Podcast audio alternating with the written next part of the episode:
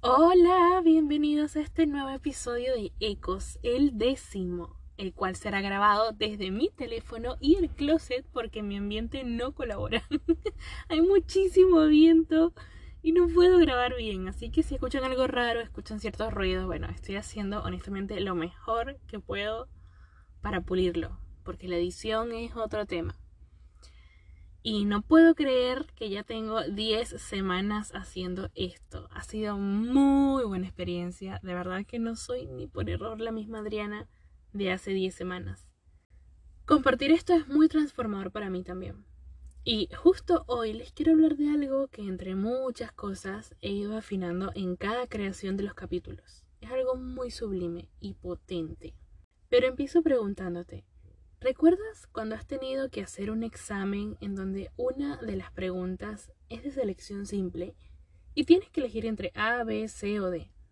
Parece que es de esas preguntas fáciles, pero dentro de tu mente, en ese momento, se genera una disputa interna, porque empiezas a razonar, a intentar acordarte de lo que habías leído antes del examen. Tienes varias posibles respuestas, empiezas a descartar hasta que quedan solo dos opciones de las cuales una te parece que tiene más sentido que la otra. Pero esa otra sigue ahí, como una posible respuesta correcta. Te dices, no sé, puede ser, pero... Mm, no, mejor me voy por esta que parece tener más sentido. Y cuando terminas el examen vas directo a tus apuntes, verificas y te das cuenta que esa otra respuesta menos lógica era la correcta. Esa voz solo te estaba guiando, pero no es fácil distinguirla entre tanto ruido interno y menos si nos han enseñado a no escucharla. Ya debes saber de quién hablo, de la intuición. Toda mi vida he escuchado a varias personas decir piensa mal y acertarás, dicho que por mi parte jamás he compartido, pero una vez escuché, y no recuerdo en dónde, la verdad, un dicho que usaba las mismas palabras pero expresaba una idea totalmente distinta. Decía, piensa y acertarás mal. Cuando lo escuché dije, muy bien, con esta mm, resuena mucho más. Para empezar, el primer dicho lo que hace es promover la agresividad, la desconfianza y que además constantemente crees situaciones en donde te ocurren cosas espantosas. Porque ya quedamos en que lo que creo, lo creo, ¿no? Bueno, muy bien. Mientras que el segundo dicho, con el que resoné, te invita a escuchar a tu sexto sentido, a que te desapegues de la lógica y lo aprecies con otros ojos. Y sí, estoy sacando de la foto de la lógica porque está overrated, está sobrevalorada. O sea, es demasiado importante el pensamiento lógico, ¿ok? Yo sé que sí, no, no digo que no. Pero como podrán haber notado, desde el episodio número uno, suelo querer recordarles que también hay otros caminos Confío en nuestra neuroplasticidad y su capacidad para crear esas nuevas formas de percepción. Ahora, puede que algunos me estén escuchando y diciendo, ah, es que eres mujer y para ustedes eso del sexto sentido es más fácil. Mm, no realmente.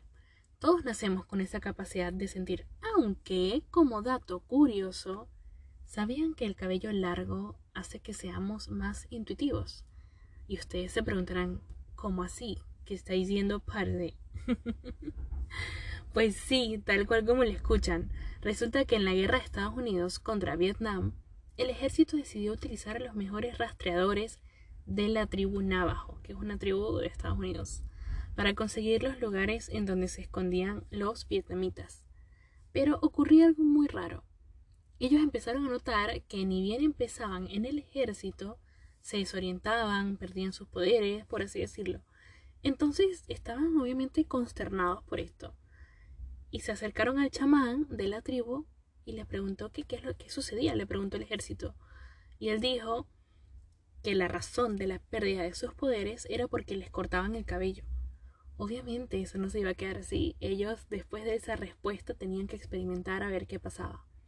Entonces volvieron a hacer lo mismo. Enviaron a los navajos a lo más profundo de la selva en Vietnam con soldados americanos, esperando tener éxito de alguna manera. Pero no fue así. todos murieron y a raíz de esto hicieron otro experimento en donde enviaron a los navajos pero con el cabello sin tocar, no se lo cortaron. Y justo en esa expedición salieron victoriosos. Nadie murió. Resulta que podían captar, incluso dormidos, cuando se acercaban. Si había cerca alguna amenaza, sabían en qué dirección ir, para lo que sea que quisieran lograr. Por eso, esta vez se salvaron todos.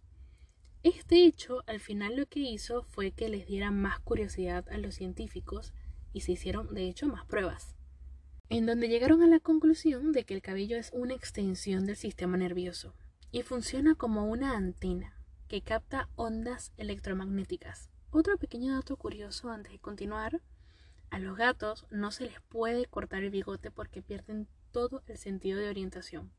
Ok, continúo, como decía capta ondas electromagnéticas y por eso recibes información. Todo tu sistema límbico es el que activa las emociones en el cerebro en síntesis, digamos, se estimula y percibes cosas. Tal vez por eso es que las mujeres suelen ser más intuitivas, entre comillas, y emocionales. De hecho, también hicieron otro experimento en donde les cortaban el cabello a las personas y después les tomaban fotos a su campo electromagnético. El aura es eso. Resulta que esta disminuía considerablemente, promoviendo así la desconexión interna, generando apatía, haciéndolos dóciles e insensibles. Cuando supe esto, adivinen en qué pensé.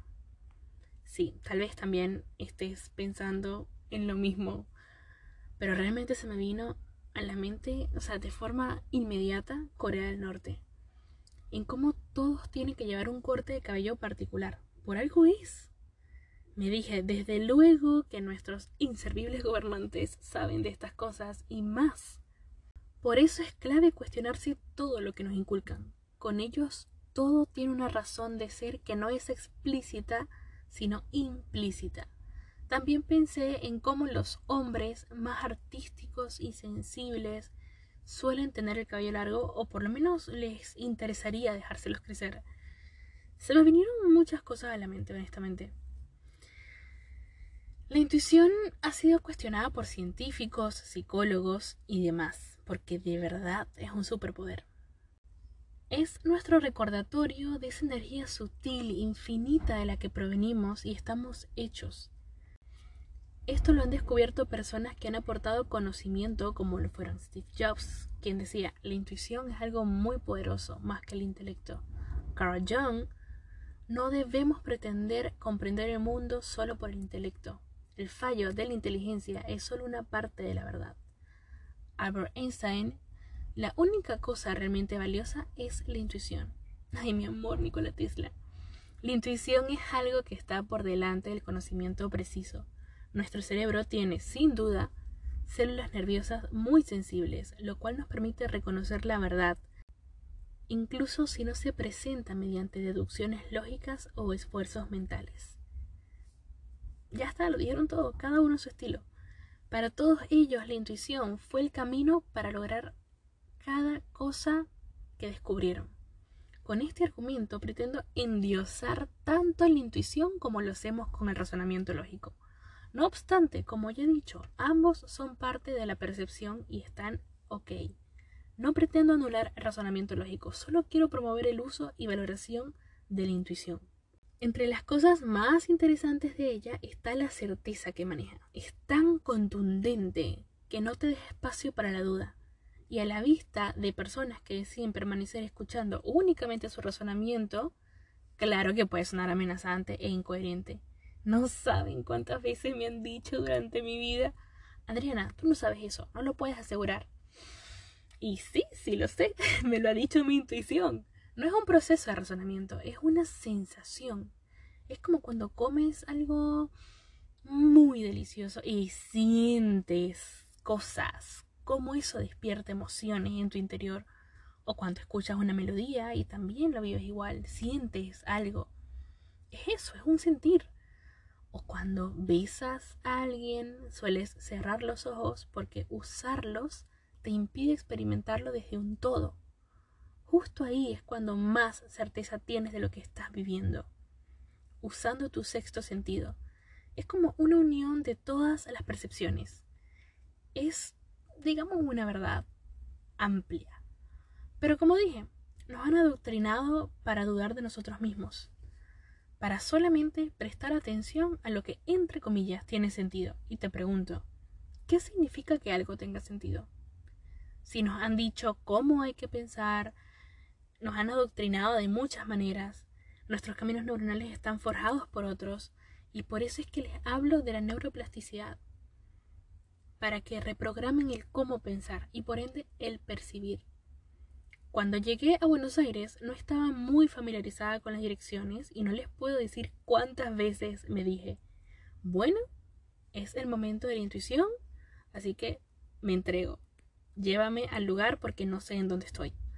Y les doy mi palabra de que llegaba. Era increíble y esto no es algo que yo poseo y me hace especial. Nada que ver, todo el mundo es intuitivo, es intrínseco al ser humano. El detalle es lo que vengo diciendo, no la sabemos escuchar. En mi cuenta de Instagram vengo colocando pequeños ejercicios para la intuición porque quiero que se experimenten en ese momento en el que tienen la respuesta. Cuando lo coloco al principio pienso que para ustedes puede ser caótico porque ven la imagen y les hago la pregunta y sé que se les vienen mil pensamientos porque observas, sacas cuentas, analizas cómo coloqué la opción y cuál es más lógica con respecto al contexto. Todo ese razonamiento lógico lleva a crear una alta probabilidad de que te equivoques. No digo que te vas a equivocar al 100%, digo que es muy alta la probabilidad. Les diría que la intuición se siente de una manera determinada, pero no exactamente. Si bien es una sensación, nuestro cuerpo, como buena antena, tiene que traducirla ya sea en algo kinestésico, en una imagen mental o en un ruido, hay muchas formas de traducirla, pero en sí es un sentir. A mí particularmente me pasa que veo imágenes muy nítidas. A veces me dan sensaciones en el cuerpo, pero principalmente lo traduzco a una imagen mental. Para esto hago esa encuesta de la intuición, para que poco a poco vayan entrenándola. No sé si a estas alturas se habrán dado cuenta de mi intención al hablarles de esto. Por las dudas seguiré dando algo más de contexto. Desde que empecé el episodio les he hablado de los beneficios de la intuición, de cómo posiblemente la experimentes y de cómo usarla. Pero al estar en una era en donde se maneja tanta información, es muy difícil discernir de lo que simplemente es y de lo que en el fondo es manipulación. Y lamentablemente el razonamiento no es quien te va a llevar a la claridad, es el tercer ojo, la intuición. Y si le llamo tercer ojo porque es el sexto chakra, ahí es donde está la intuición, digamos, es como su opuesto. Y este chakra es el penúltimo, el que se halla muy muy cerca de la conexión con la energía universal. Tal vez por eso puede filtrar tan bien y darte un panorama más extenso para percibir la realidad. La cosa es que a medida que pase el tiempo, estaremos más bombardeados de información, de nuevas ideas, de doctrinas que nos van haciendo sentir desbordados y separados. Verán, mi intención con los ejercicios de Instagram y con este episodio es promover conciencia sobre este don y cómo el no cultivarlo nos va a seguir cegando mediante todos los estímulos a los que nos exponemos día a día. Ahora más que nunca es muy importante entrenarlo. Habrán días en donde estarás más conectado y escuchas con claridad lo que tu intuición dice. Y habrá otros en donde casi ni lo percibas. Es normal, pero con constancia verás cómo poco a poco se escucha con más fuerza. Y cómo te va llevando a situaciones y realidades mucho más provechosas y llenas de claridad. La neblina se va disipando de a poco. El mindfulness es una de las herramientas más rápidas y prácticas que tenemos a la mano en la actualidad. Utilízala para empezar. Eso de la mano con una alimentación predominantemente alcalina. Sí, esto importa porque todo tu cuerpo también es una antena. Y si se encuentra en un estado ácido e inflamatorio, no podrás traducir con claridad. Hay mucha distorsión. Entonces, esta alimentación predominantemente alcalina es la que te ayudará a ver y percibir mejor. Obviamente, junto con la práctica del mindfulness que te da serenidad mental. He leído últimamente a muchas personas decir, ya no sé lo que es real, no sé a quién creerle, y lo entiendo, honestamente entiendo. Lo único que yo les puedo decir es, créete a ti y solo a ti, a tu intuición. No hablo de tu razonamiento, hablo de la brújula intuitiva. Por algo nos quieren distraer constantemente de nosotros mismos y filtran información manipulada, disfrazada de buenas intenciones, muchas verdades a medias y en contextos muy confusos. Por eso hay que practicar el escucharte. Confía, confía, trust your God. Y después de escucharla, déjate guiar. La intuición es el susurro del alma. Krishnamurti. Con esa pequeña frase me despido y les recuerdo que me consiguen en Instagram como Ecos Podcast, podcast con doble S. Y nuevamente, honestamente, muchas gracias por tomarse su tiempo y escucharme. Espero que tengan una grandiosa semana. Los abrazo en la distancia. Bye.